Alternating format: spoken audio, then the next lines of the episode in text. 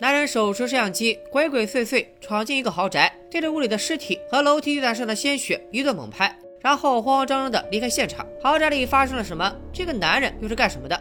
大家好，我是戴眼镜拿着话筒的来撒片片。最近新片不多，好片更难寻，想要找点高质量的悬疑片给大家解说，实属有点困难。于是我便开始翻看以前的老片，还真有一些相对冷门的经典片子我没做过，就比如咱们今天要聊的这部丹吉尔·罗伊的导演处女作，由杰克·吉伦哈尔主演的《夜行者》。开头那个身形消瘦、脸颊凹陷、拿着摄像机一脸兴奋拍摄的家伙，咱们叫他小白。在不久之前，他还是个无业游民，趁着夜深人静，小白拿着钳子正在偷铁丝网，结果被保安发现了。看得出来，小白是一个惯犯。面对保安的问询，他一脸淡定不说，还盯上了人家的手表，一把上去把对方打晕了。下一个镜头，保安的手表已经落在了小白的手上，他开着车来到收购站，打算卖掉刚刚偷来的铁丝网，可对方不接受他的要价。小白开始发挥死缠烂打的精神，耐着性子跟对方讨价还价。你看现在哪还有卖铁丝网的啊？这都是刚偷来的铁丝网，你嫌贵我还嫌贵呢。看价格始终谈不拢，小白突然开始了毛遂自荐的神奇操作，说自己想来收购站上班。I could start tomorrow, or even why not tonight? No.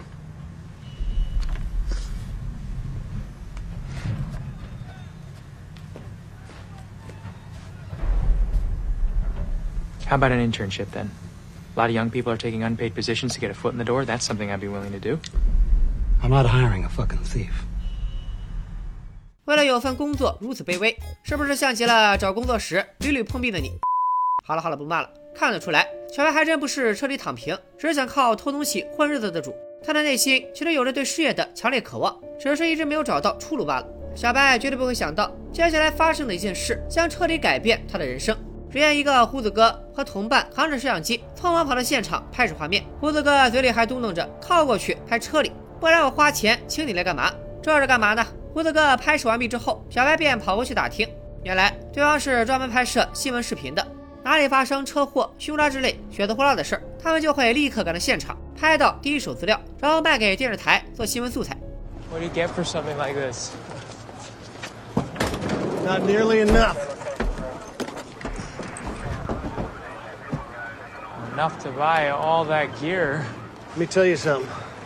It's a flaming asshole of a job. Can I ask you, are you currently hiring? Fuck no. Whoa! 尽管再一次求助失败，但这件事却给小白带来了重大启发。第二天，他偷了一辆职业比赛自行车拿去卖。别误会，小白可不是要重操旧业，而是要准备开始投身新闻视频拍摄行业了。通过转手这辆自行车，他获得了两件东西：一个摄像机以及一个警讯监控仪。顾名思义，这个玩意儿能够监听警方和指挥台之间的无线电通讯，哪里出现了凶杀、斗殴、车祸，都可以通过它第一时间得知。看过蜘蛛侠的都知道，彼得·帕克就是靠这个精准打击罪犯的。小白也是在胡子哥的车上看到了这玩意儿，于是有样学样也搞了一台。很难想象，这玩意儿居然随便在路边就能买到，这不等同于把警方的行踪彻底暴露吗？于是我好奇的查了一下，在对讲机还没发明的上世纪初，警察只能使用公用的无线电电台通讯。老百姓可以通过收音机光明正大的窃听警用频道。后来随着便携式收音机普及，坏人也可以随时窃听警方要去哪儿出警。等警察来了，人早就跑了。所以后来警方开始对警用频道进行加密。崇尚自由的美利坚好奇宝宝们就想办法破解。直到上世纪七十年代，美国爆发各种游行示威活动，监视警方成了刚需。商用的警讯监控仪也开始进入市场。据说最近这些年，警方又逐渐打算把警用频道再次公开化。说是可以提高多部门之间行动办案的效率。好了，题外话就聊到这里，是不是又跟着偏偏学到了一些好像并没有什么用的知识？总而言之，有了摄像机和警讯监控仪，小白正式开始营业。可这事儿听上去容易，做起来并不简单。首先，你得能从警方通讯的信息里迅速判断出哪些是值得跟进的事件。第二，你得有足够的速度赶到现场，不仅要早于警方，而且最好还要领先于同行，否则你很难拍到第一手的视频。新闻这玩意儿，越早发出去，它越有价值。第三，你最好有一定的拍摄技法，拍出来的东西根本不能用，也是白搭。所以搞不好折腾一大顿，最后一分钱也赚不到。最后干这种事儿，一定会被警方嫌弃，说不定还会因为妨碍公务被拘留。一开始，小白也是徒劳无功，但几天过后，在一个枪击案现场，凭借死不要脸往前凑的劲儿，小白就是把摄像机怼到受害者脸上了。拍完以后，小白再次有样学样，打算把这段视频卖给电视台。Let's see it. Fast forward through this.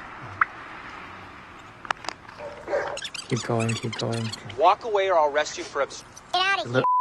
尽管他不是第一个前来的拍摄者，拍到的画面也比较糊，但画面的内容却相当血腥，所以顺利击败了胡子哥的视频，俘虏了新闻节目主管阿珍的心。阿珍决定在电视台播放视频，并趁热打铁做一个相关的专题。You're gonna show this?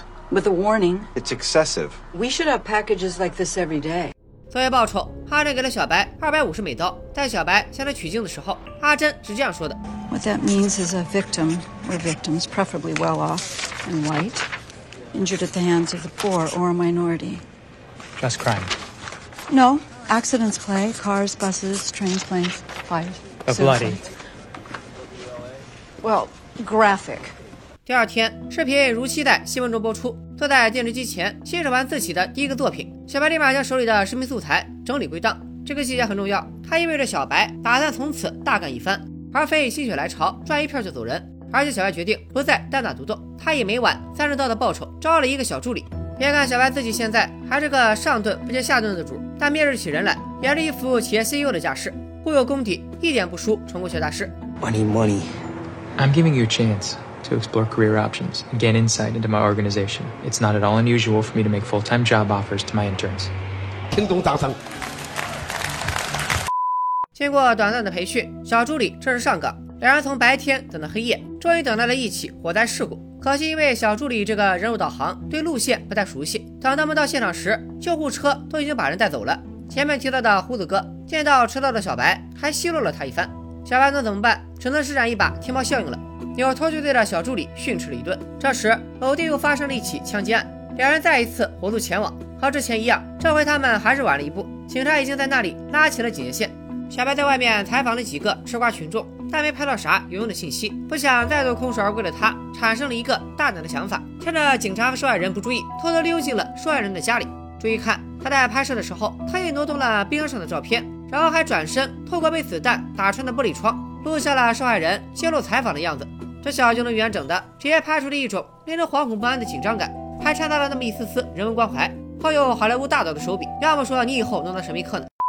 不出意外，这些素材又一次获得了阿珍的青睐。尽管同事以这是非法闯入所拍而坚决反对，但阿珍依然还是决定要播出。通过两人的对话，我们知道小艾并没有接受过正规的教育，他嘴上的一套一套的小科都是从一个网络营销课上学的，大概就是教人怎么创业的那种。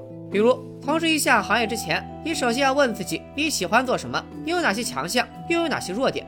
意思就是尽量找到自己喜欢并且擅长的事去做。Television news might just be something I love, as well as something I happen to be good at. 是不是有一种看励志片的感觉？别着急，咱们接着往下看。打那以后，小白开始充分发扬“我是记者，我在现场”的职业精神。哪里有惨案，哪里有鲜血，哪里就有小白的身影。没过多久，他这车也换了，设备也升级了，就连火气也见长了。有一次，小助理加油时不小心把汽油洒了几滴在车上，小白当场就不乐意了。这可是老子刚买的新车，容气了怎么办？Because if you felt like that again, I will terminate you immediately, I promise you. 小白这里用的不是 fire，而是 terminate 这个单词。我查了一下，terminate 有使某某结束的意思，可以被翻译为解雇，也有终结、杀死的意思。这句狠话也算是个小伏笔了。这天夜里，得知某地发生车祸，小白直接一脚油门闯了个红灯，新车就是快。赶到现场时，幸存者的报警电话还没打完呢。小白对着他一顿拍，然后赶紧跑过去拍遇难者的尸体，因为觉得尸体的位置拍出来效果不够好，干脆直接上手托起了尸体。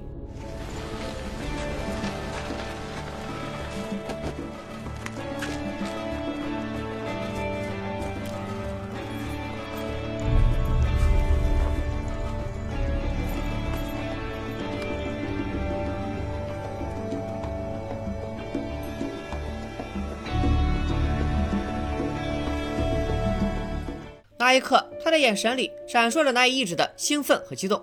小白这次的拍摄让同行们是一万个佩服。之前对小白不屑一顾的胡子哥，如今都找上门来，说想邀请他加入自己的团队，到时候就可以多线操作，上中下路全面开花。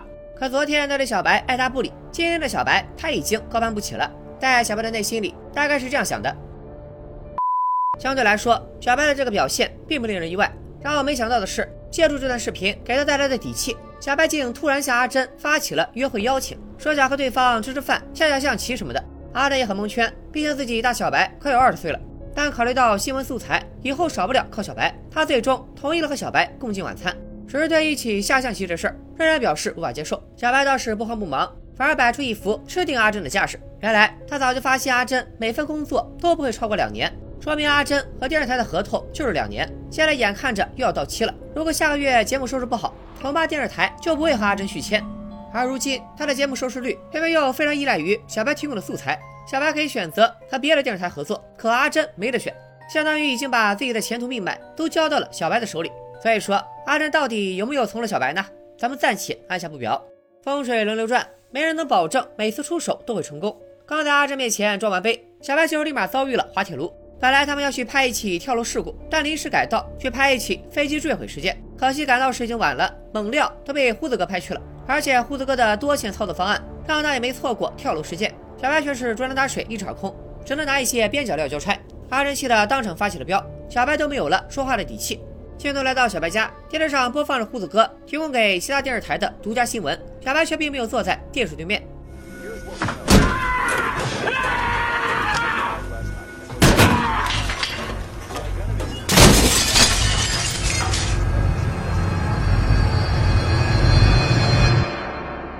讲到这里，不得不说一下小白的扮演者杰克·吉伦哈尔。他在片中所表现出的癫狂与扭曲，不仅仅源于他高超的演技，同时还因为他足够的敬业与专注。按照他对角色的理解，这个人物就应该像一只饥肠辘辘的土狼一样，也就是说，要有一种内外统一的饥饿感和匮乏感。如此面对血腥，还会如同饿狼一样饥渴疯狂地扑上去。所以在导演丹·吉尔罗伊没做任何要求的情况下，他自作主张瘦掉了整整二十磅，直接让自己瘦成了皮包骨。整个脸颊都凹陷了下去。这段关于镜子的戏，在剧本中其实本来也没有用手砸碎镜子这一幕，这是杰克·吉伦哈尔入戏太深，自己砸过去的。拍完之后还被送到医院缝了好几针。咱们回顾一下小白从开始拍摄到现在做的事，出格的行为实在是不少，闯红灯、超速驾驶不说，像擅闯民宅、破坏案发现场这种，都是明显违法的行为。如今在事业上遭受了这么大的挫折，这只可怕的恶狼将要如何应对呢？咱们接着往下看。这天，小白一人偷偷钻到一辆车底，不知做了些什么手脚。果然，到了晚上，一场车祸发生了。小白就像发了疯一样，飞速开车前往现场，完全不理会小助理的抱怨。是的，遭遇车祸的车正是小白做了手脚的那一辆。不仅如此，车上的也不是外人，正是小白的竞争对手胡子哥。对于小白的恶毒操作，小助理自然是不知情的。他提醒小白：“这是咱的同行啊，别拍了。”但小白怎么可能听劝？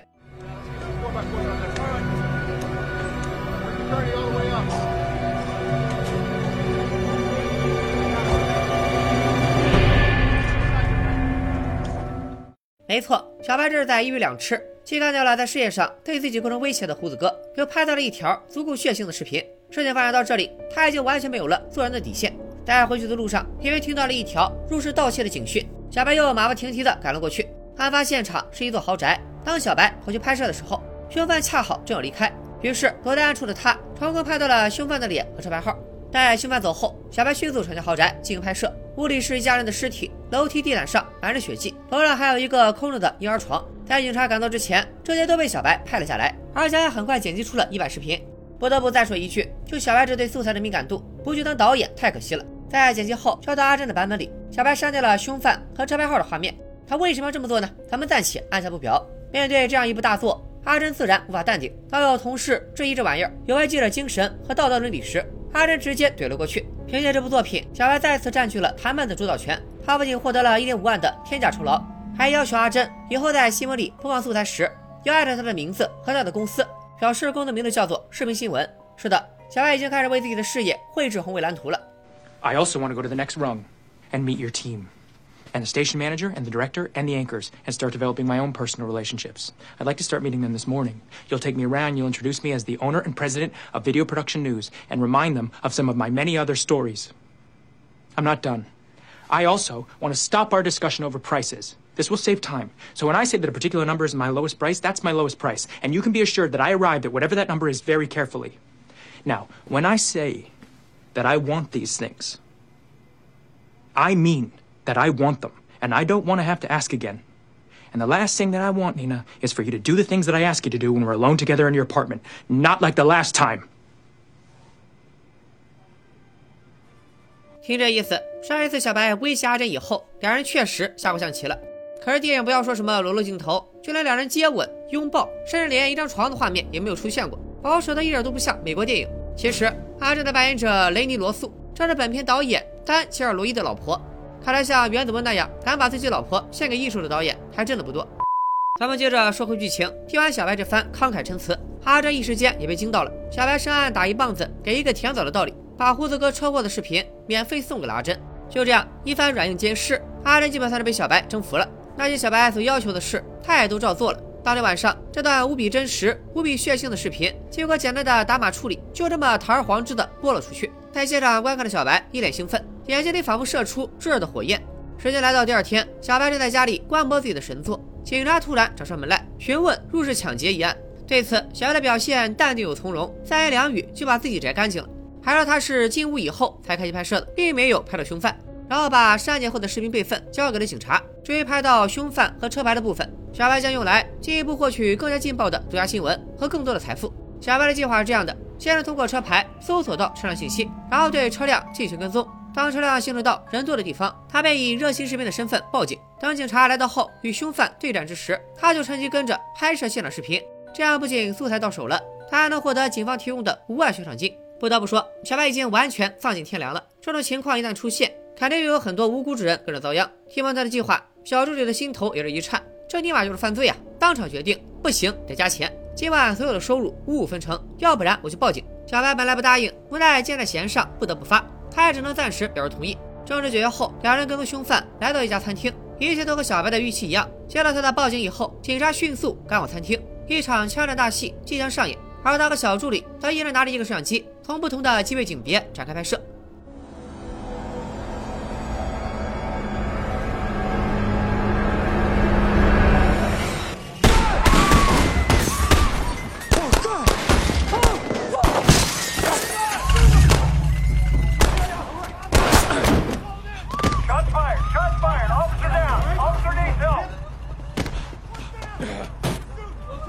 接着，警察开车追捕凶犯，双方又开启了飙车打戏。咱们的小白也不甘示弱，一路在后面尾随。就在这个紧张刺激的过程中，一辆警车与凶犯的车双双被撞翻。小白谨慎地来到凶犯的车旁拍摄，看了一会儿，表示凶犯已经死了，让小助理来拍。Steady hands.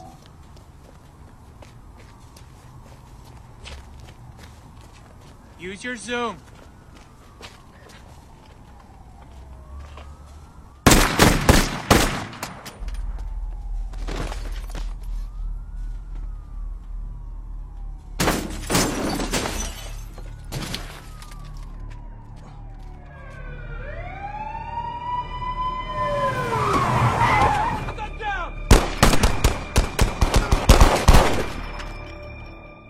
很明显，小白这是在借刀杀人。小助理屡次违抗自己的命令，这次居然还提出了要五五分成，完全没把自己这个老板放在眼里。他以后肯定还会变本加厉。按照小白的性格，怎么可能容忍？而且小助理知道了小白太多的黑料，必然留他不得。今天来到电视台，小白容光焕发的跟大家打招呼。这回他带来的新素材堪称王炸，对于阿珍而言，就如同催情剂一样。他看小白的眼神都不一样了。注意看此时的构图，小白和阿珍背后是虚化了的小助理的尸体。这里明显就是在暗喻，两人欲望的达成，正是建立在别人的悲剧之上。不过前面咱们提到，扮演阿珍的可是导演的老婆，所以小伙伴们就不要幻想下一秒会有啥亲密镜头了。还没等两人靠近，警方就直接。找到电视台，要求把所有视频全部上交。对此，阿珍当然不同意，除非你们有法院的调查令，否则我们将在四分钟之内播出，搞得警方也束手无策。在这之后，电视台收到消息，原来整个案件并不是所谓的入室抢劫案，豪宅里面藏着毒品，所以这其实是一桩毒品抢劫案。可这样一来，明显就没有入室抢劫案对观众来说震撼。这里我解释一下，入室抢劫的新闻更容易造成老百姓的恐慌。一家良民在家里吃着火锅，唱着歌，突然就被土匪给劫了。劫匪杀人以后逃之夭夭，说不定下一次光顾的就是你家。你说你怕不怕？可如果是毒品抢劫案，那观众就会觉得自己家里又没有毒品，那我怕个锤子。于是阿珍决定刻意隐瞒毒品抢劫这一事实，继续按原计划播出。与此同时，小白也被警方叫去问话。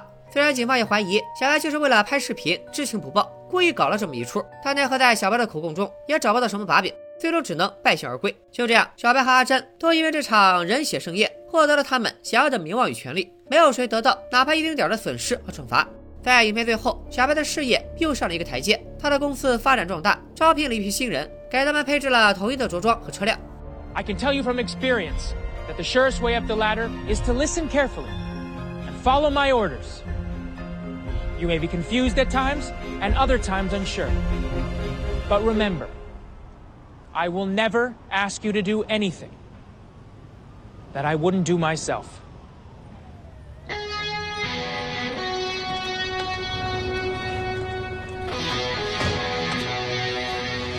这个结尾无疑令人细思极恐。小白成为了新闻媒体界的大佬，为了博眼球的新闻，他以后还将做出什么伤天害理的事，都不会令人意外。 相信很多和我一样学编导的学生都还记得新闻的三个基本特征：真实性、时效性和准确性。然而，这部电影却告诉我们，在自由的美利坚，所谓媒体和媒体人可以罔顾媒体的社会责任，丧失新闻从业者的职业道德，完全以收视率和利益为导向，不在乎事实真相，也不关心他人冷暖。为了抢占头条新闻，他们可以不顾事实，不论是非，就像是雪的饿狼一样，一看到血腥刺激的场面，立马就猛扑上去。他们不仅要吃人血馒头，甚至还会自己出手杀人放血。更可怕的是，偏偏就是这种人，在美国社会混得风生水起。所有人们的价值和判断，这就和了不起的盖茨比一样，都是对所谓美国梦的另外一种诠释。